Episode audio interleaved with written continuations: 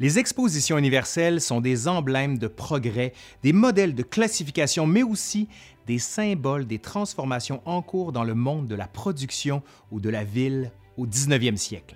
Après les foires médiévales, puis celles de l'époque moderne, avec Saint Bartholomew à Londres, ou encore la foire Saint-Germain ou la foire Saint-Laurent à Paris, on voit naître, dès le 18e siècle, le désir de promouvoir la recherche scientifique par le biais d'expositions. L'idéal ne s'arrête pas là on va bientôt faire de ces grandes foires du progrès un objet de promotion nationale qui se présente comme un loisir pour une foule qui vient en masse. Ces expositions universelles font rêver.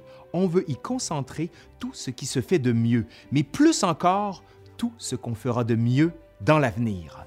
On dessine un idéal, un horizon d'attente, et comme on dit aujourd'hui, The sky is the limit.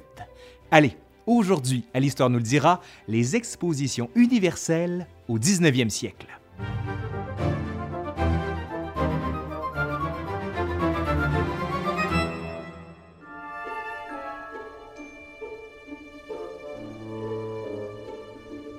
Des expositions nationales voient le jour, notamment en juillet 1798 en France.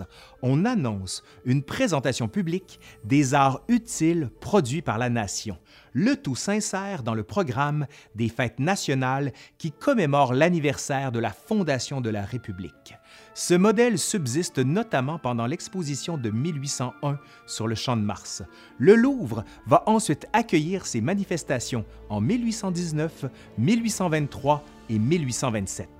L'invention de matériaux, de nouvelles technologies et la floraison des arts décoratifs suscitent une telle curiosité que le gouvernement décide de présenter des expositions nationales tous les cinq ans. La monarchie de juillet se conforme au modèle en 1834 en présentant à son tour ce type de manifestation qui dépasse bien vite les frontières de la capitale. D'autres expositions européennes suivent, comme celle de Berne ou de Madrid en 1845, de Bruxelles et de Bordeaux en 1847, celle de Saint-Pétersbourg en 1848 et de Lisbonne en 1849. En Angleterre, l'expérience est étroitement liée à la Royal Society of Arts.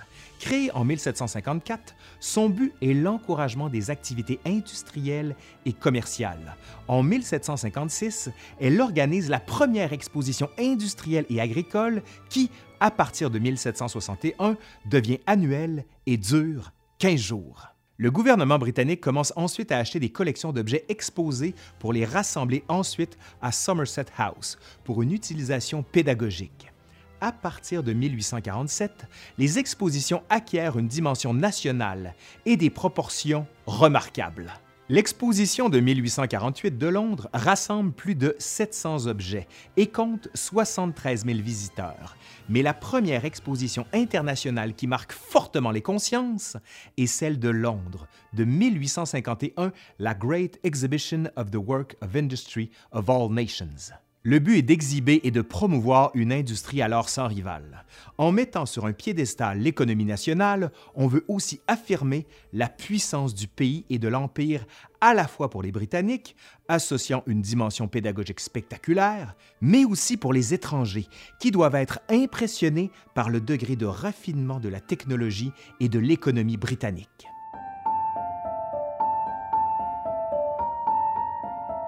En 1851, le prince Albert, dans son discours inaugural, insiste alors sur l'importance des inventions modernes, le perfectionnement des méthodes et instruments de travail, ainsi que la diffusion du principe de la division du travail.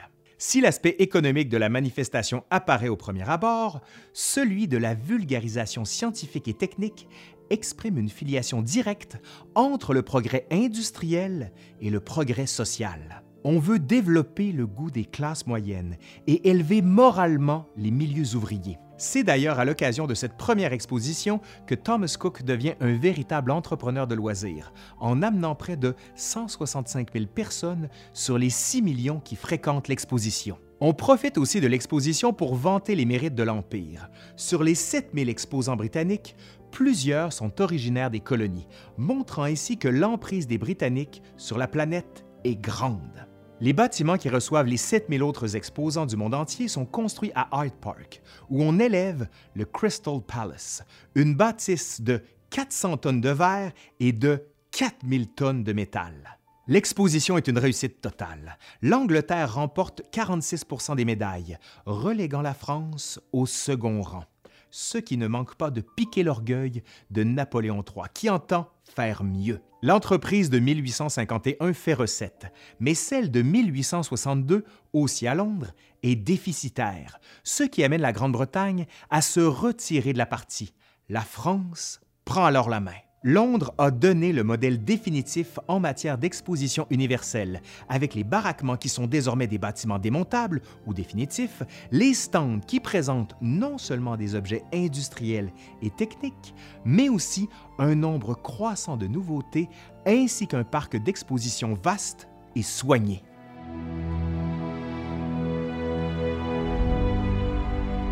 L'exposition parisienne de 1855, mais surtout celle de 1867, reflète alors le Second Empire à son apogée. Elles sont organisées entre autres par le sociologue Leplay et l'économiste Michel Chevalier. Ces derniers entendent favoriser, et je cite, le développement moral des travailleurs. La productivité doit aussi être celle de la fierté ouvrière. Au même moment, la capitale française devient une vitrine de modernité. Grâce à une production mécanique massive et un développement industriel florissant, des quartiers entiers apparaissent.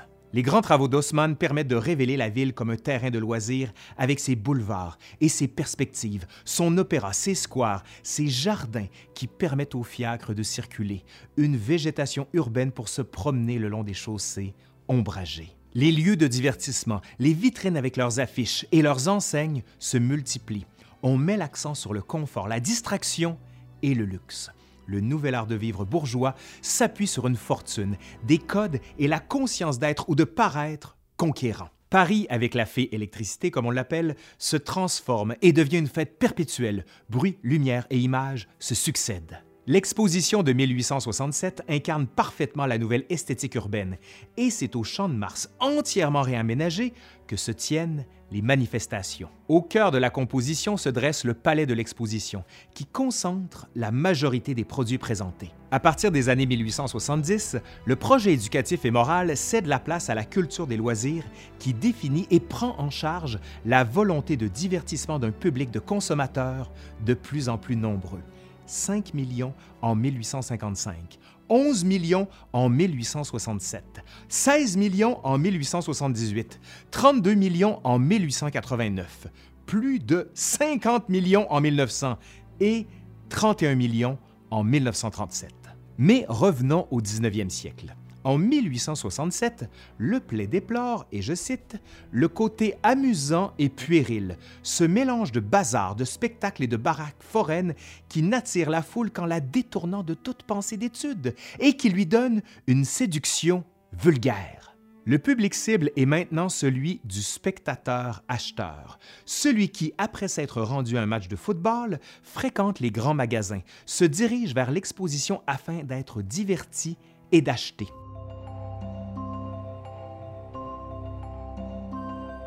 L'exposition de 1889 est tournée vers le centenaire de la Révolution et c'est sans doute la plus politique des expositions. Elle veut prouver les avantages de la Révolution, commémorant moins le passé que le progrès. Elle se projette dans l'histoire. Monuments et pavillons proclament haut et fort le triomphe de l'invention des hommes, en consacrant une nouvelle énergie et des nouveaux matériaux, l'électricité et le fer.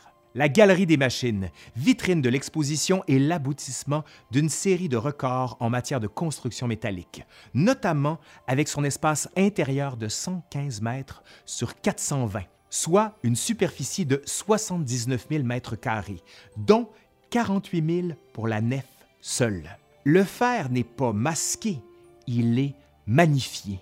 Plusieurs architectes critiquent alors cette approche d'un matériau brut, et ces mêmes critiques se déchaîne contre le monument le plus emblématique de l'exposition, et j'ai nommé la Tour Eiffel.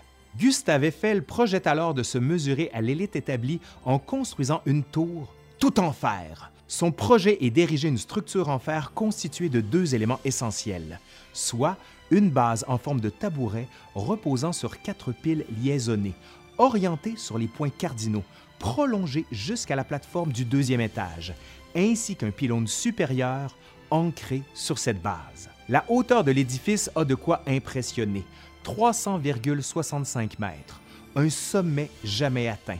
Mais la rapidité du chantier est encore plus folle, moins de 26 mois. Pour certains, dont Charles Garnier, Alexandre Dumas fils, Émile Zola, Charles Gounod et Guy de Maupassant, elle devient une insulte au bon goût, ce qui n'empêche pas ce dernier, Guy de Maupassant, de se rendre souvent au restaurant du premier étage. C'est le seul endroit de la ville où je ne la vois pas, déclare alors Maupassant à un journaliste. Comparé à un tuyau d'usine en construction, à une carcasse qui attend d'être remplie de pierres de taille, jugée dangereuse, inutile et monstrueuse, elle apparaît comme une agression. Pour Eiffel, le risque financier est grand, mais le bilan est exceptionnel. À la clôture de l'exposition, l'ingénieur a retrouvé sa mise, en plus des recettes de l'année suivante qui lui reviennent.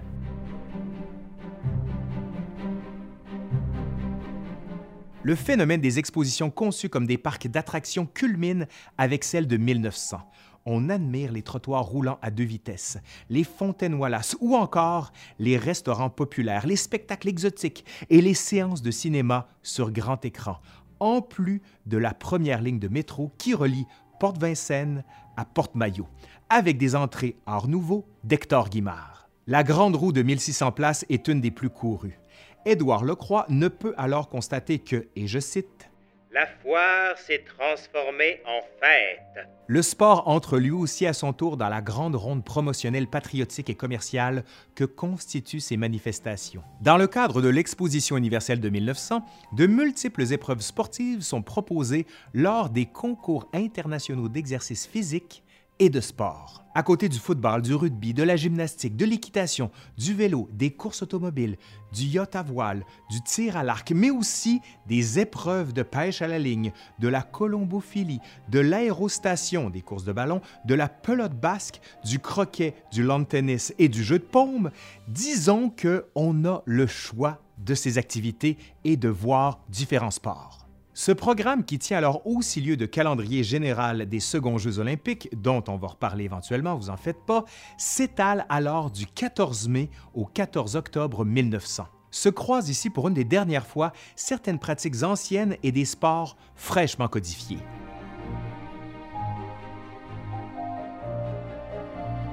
En 1904, la ville de Saint-Louis aux États-Unis reprend le même concept, alliant exposition universelle et Jeux olympiques. Loisirs et sports se conjuguent pour offrir un divertissement au plus grand nombre on profite aussi des 20 millions de visiteurs pour offrir une nourriture qui s'adapte au pas des marcheurs, qui arpentent notamment les lieux avec des burgers, des hot dogs, du thé glacé, de la barbe à papa et même l'apparition du cornet de crème glacée. Ces créations alimentaires vont bientôt envahir le monde et s'adapter à la culture de la consommation rapide de produits prêts à manger.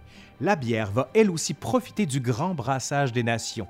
Ils sont 88 brasseurs exposants en 1878, provenant de France, de Belgique et des États-Unis, alors qu'en 1889, on atteint le chiffre de 240 exposants de 26 pays différents. La mondialisation de la consommation diversifie l'offre et permet à l'industrie de fabrication de la bière de se raffiner de plus en plus.